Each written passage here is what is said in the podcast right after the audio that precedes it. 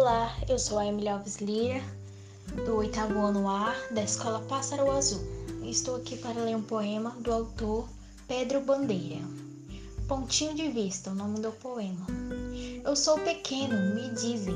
Eu fico muito zangado, tendo de olhar todo mundo com o queixo levantado.